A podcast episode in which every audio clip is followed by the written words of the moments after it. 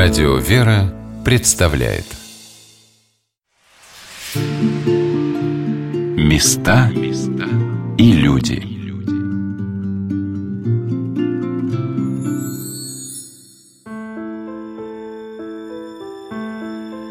Есть в образе старинных русских городов особая тайна. Внешне тихие, скромные, неприхотливые – они хранят в себе такие глубокие основы, которые привлекают в них наше время все больше и больше людей. Как за тихим светом вечернего солнца скрывается вся его полнота и сила для жизни на Земле, так за очертаниями тех или иных событий каждый человек может найти ключ к пониманию истории своего Отечества. Здравствуйте, дорогие друзья! У микрофона Анна Шалыгина. Сегодня мы с вами отправляемся в город Углич, где на прекрасной набережной вдоль реки Волги – Многопалубные теплоходы высаживают туристов, чтобы они успели приобщиться к тайнам русской истории и познакомиться со святынями, украшающими нашу Родину. И наша первая остановка в Богоявленском женском монастыре. Когда-то на месте древнего детинца Угличского Кремля стояла воинская дружина. Наблюдая за проходящими по Волге судами, дружинники собирали с них дань. Были они выходцами из северных народов, балтийских племен – и постепенно соединяясь с живущими здесь финно-угорскими племенами, составляли основу населения того самого края, которое впоследствии принял на себя великое звание Владимирская Русь. Но по словам Виктора Ивановича Ерохина, человека, который на протяжении всей своей жизни самозабвенно служит истории и культуре своего края, Угличское княжество всегда было удельным и подчинено Москве. В нем княжил сын или брат правящего великого князя.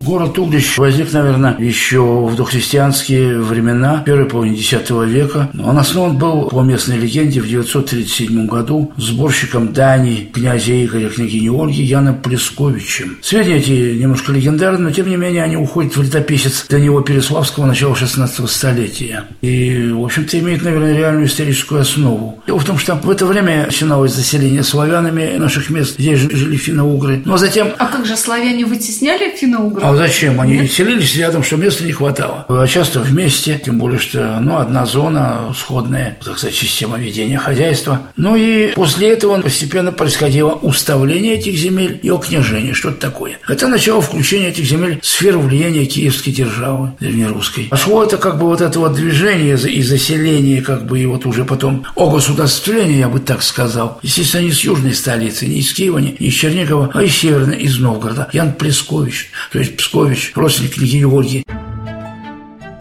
Виктор Иванович Ерохин – заслуженный работник культуры, заведующий экспозиционно-выставочным отделом Угличского государственного историко-архитектурного и художественного музея, является почетным гражданином Угличского района и, как никто другой, знает о своем крае очень многое. На территории Углического Кремля происходили археологические раскопки, которые подтвердили и стоянку здесь в X веке древней дружины. Были найдены оковки ножен мечей, фибулы, арабские монеты, датируемые тем временем, и следы древнего языческого капища, которые доносят до современных туристов сведения о скандинавах, приносящих жертвы птиц. На камнях изображены лапы глухарей и петухов, о чем говорит даже название некоторых углических мест, например, церковь Николы на Петухах – Древний Угличский Кремль, на территории которого и располагался поначалу Богоявленский женский монастырь, был обнесен крепостной стеной, которая во избежание пожаров была разобрана в последней трети XVII века.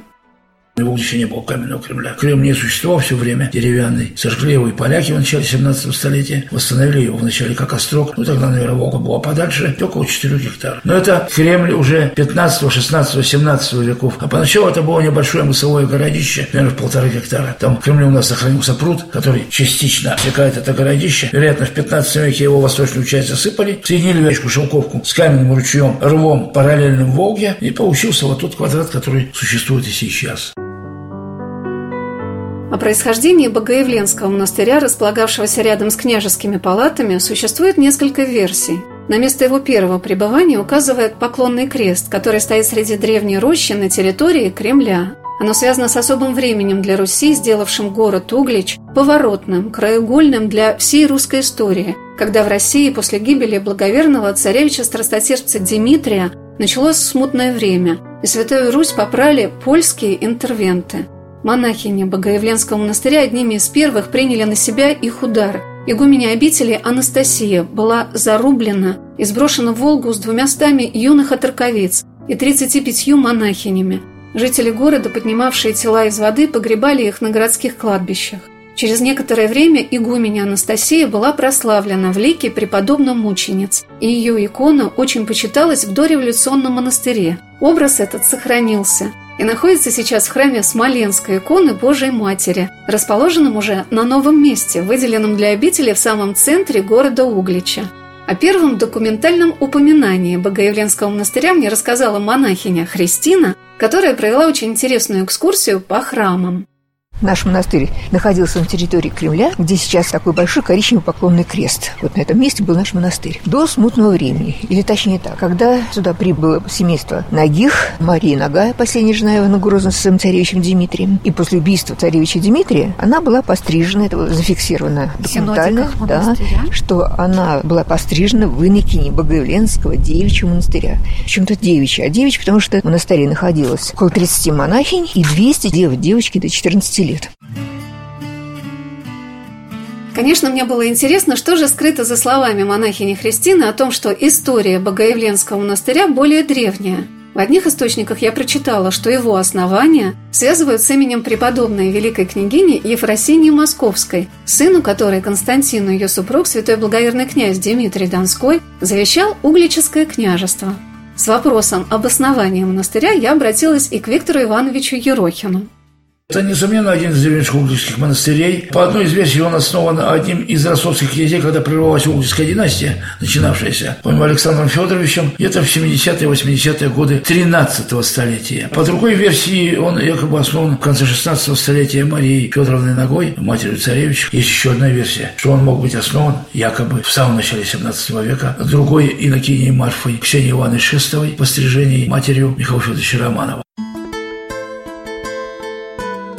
Насколько город Углич ставит перед каждым попадающим сюда человеком множество вопросов. Казалось бы, небольшой русский городок, но до революции в городе с десятью тысячами жителей располагалось три монастыря и сорок церквей. Богоявленский монастырь занимал целый городской квартал, и в нем рядом со старинной церковью, построенной на месте древнего деревянного храма в честь Богоявления Господня, находилось два величественных собора, и располагались монастырские и келейные корпуса, школа и богадельня, мастерские, в которых горожане заказывали себе у монахинь-мастериц преданное. Все это говорит об особом попечении о Богоявленском монастыре и угличан, и местных благотворителей, и представителей правящей династии – и связано это с еще одним важным для истории России событием – это воцарение на русском престоле первого государя из рода Романовых, царя Михаила Федоровича.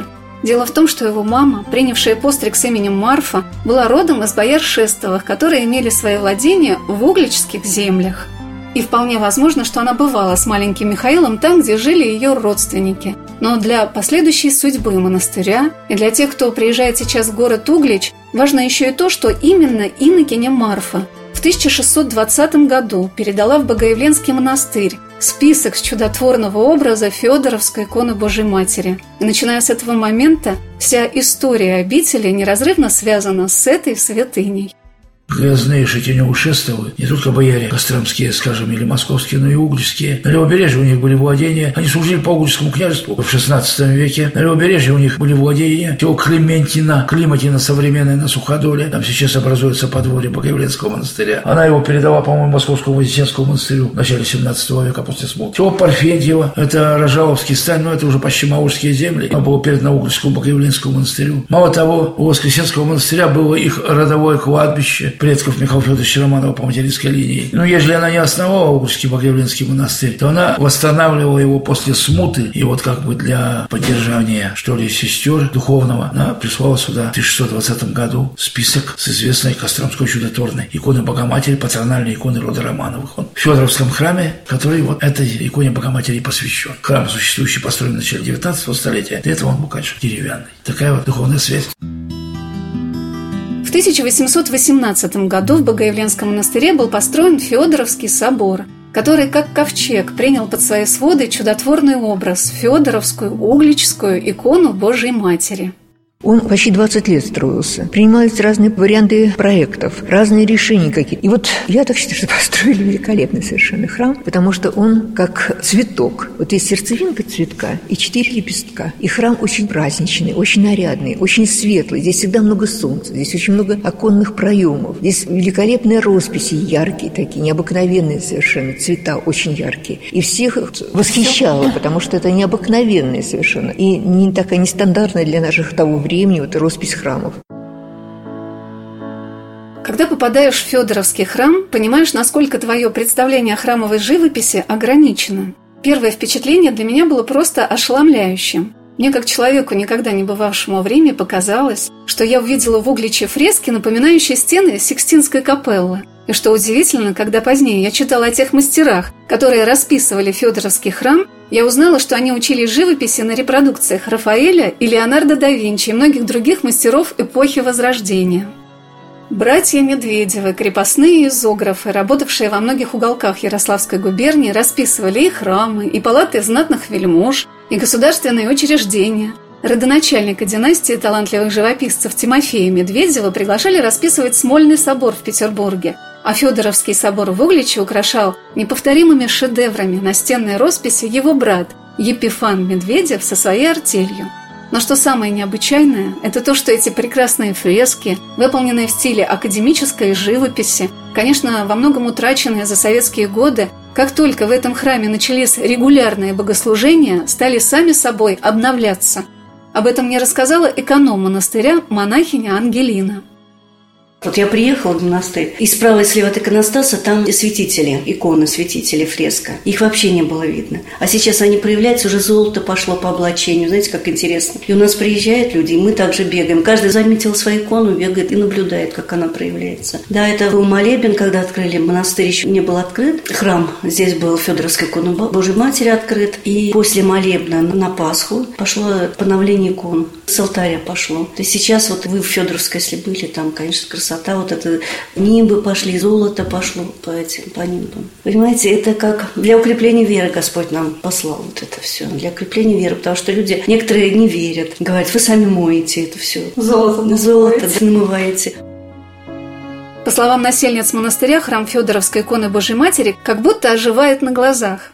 Вот что, опять-таки, характерно не только для этого храма, для всех других, но других это не так очевидно, не так это заметно. А здесь идет самовосстановление, проявление росписи. Это вот так, потому что мы даже вот сами вот видим, вот посмотрите, например, в таких, как круги, там иконы Божьей Матери. Они были примерно одинаковые, ну, были серые, как будто их кто-то замазал. И вдруг обнаруживаются сами иконы. И вот правая икона Федоровской Матери, у нее золотой нимб, но его не было. Он был чуть желтеньким, как левый совершенно, а сейчас он золотой. И мы случайно это увидели, потому что когда луч солнца упал, то вдруг это засияло золотом. Ну, не было этого точно, абсолютно. Или вот здесь вот тоже святые. Они были, как с другой стороны, совершенно вот все белые, их не было видно. А сейчас, посмотрите, здесь видны лики, видно облачения. И кто из этих святых изображен? Даже надписи проявились. То есть этого тоже не было. А вот то, что видите вот там вверху, то это все тоже отмечают абсолютно. Кто приезжает к нам не раз. Они даже фиксируют, снимают фильмы, фотографируют. Потому что стали четче, ярче, резче как бы вот выражены лики святых. Их краски тоже. Вот вроде бы синева, но она была не такая, была блеклая. И вдруг вот яркие вот такие мазки. Или очень много появилось бирюзового. Вот его не было. Посмотрите, какие оттенки бирюзового. Там какой-то нежный, а вот чуть выше он такой уже какой-то яркий такой. То есть вот идет вот такое какое-то оживление, вот храм оживает.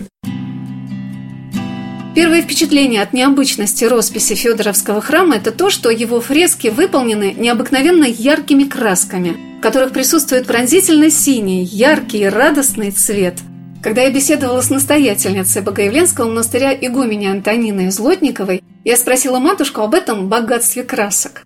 Красок таких сейчас нет. Это индийский лазурит. Это настоящий камень. Называется индийский лазурит. Почему мы об этом знали? Потому что когда мы начали восстанавливать иконостас по эскизам, сохранившимся историческим, мы не нашли краску с таким же оттенком. Чтобы точь-в-точь точь попасть, такой краски сейчас нет. Ее не производят, к сожалению, у нас. И мы, как говорится, постарались приблизить. Иконостас у нас как бы приближен к этому цвету. Но вот это камень индийский лазурит. Он просто раскрашивался. Его крошили, кто вот занимался занимался росписью, и добавляли их в роспись фресок. Особенно, когда летом, когда солнечная погода, и когда тепло, он играет, этот небесный цвет, различными оттенками. Еще на фоне золотых нимбов, это, конечно, красота божественная, просто прославление Господа, невозможная красота в нашем храме. Матушка игуменя Антонина тоже поделилась своими воспоминаниями о том, когда началось обновление фресок в Федоровском храме монастыря. Это чудо нашего времени. Наши фрески обновляются. Чудесным образом проявляются лики святых, проявляются сами изображения Божьей Матери. Весь этот храм пропитан изображением Федоровской иконы Божьей Матери, чудесами, которые исцеления, которые она подавала. Поэтому мы видим, что проявляются все изображения икон Божьей Матери во всех фресках, будь, будь ли это большое панно или мелкое панно. Да мы видим, что у нас проявились все ангелы в сводах храма. Когда это началось? помните свое первое удивление? Вот такое явное, яркое такое, быстрое такое восстановление цвета началось, когда мы вычистили полы храма. Потому что это был склад зернохранилища. И в храме был такой запах прелого. Я не могу понять. Потому что когда я приняла этот монастырь, храм был застелен под подоконники нашего храма. Вот такая высота была полов. То есть в храм заходишь, еще поднимаешь на ступеньку, и вот полы вот так вот. Они были деревянные. И такой был какой-то такой сладковатый, какой-то непонятный запах. И я все думала, неужели так дерево пахнет? Деревянное деревянные доски. По милости Божией мы стали наводить порядок в храме, и я вскрыла полы и увидела, что там прогнившее зерно еще советского периода, когда храм был закрыт. И вы видите, что у нас на уровне 4-5 метров все фрески были забелены звездкой. Это было нормальное зернохранилище в храме. И вот когда мы вычистили все это зерно, и когда вот мы увидели вот этот там вон, который у нас появился самостоятельно, мы его просто обложили плиточкой, а на самом деле все это исторически было сохранено. И вот после этого, когда порядок был более-менее наведен в храме, и мы восстановили почитание Матери Божией, чтение Акафиста ежедневного перед образом, и параклисис мы служим Божьей Матери обязательно раз в неделю. И вот когда мы начали вот эту церковную жизнь, началось вот это вот явное проявление фресок. Я раньше так думала, это из-за того, что мы покрыли новую крышу, просохли стены, поэтому, потому что крыша текла. Но оказалось, что это не связано с нашими стараниями, а связано просто с промышлом Божьим. Матерь Божия сама решила просто нам такое чудо явить. И явить вот именно чудо вот нашего 21 века. С 2010 года в 2012 году мы закончили наводить порядок в Федоровской церкви. И с 2013 года у нас начались вот такие явные восстановительные самовосстановления, обновления вот этих ярких-ярких образов наших росписей нашего храма. Места и люди.